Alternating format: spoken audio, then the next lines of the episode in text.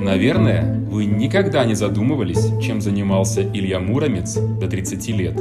Неужели он почти всю жизнь просидел на лавке? Лично я думаю, нет. Он точно до этого совершил множество неизвестных нам подвигов. Возможно, он делал это на другой планете и в другом времени.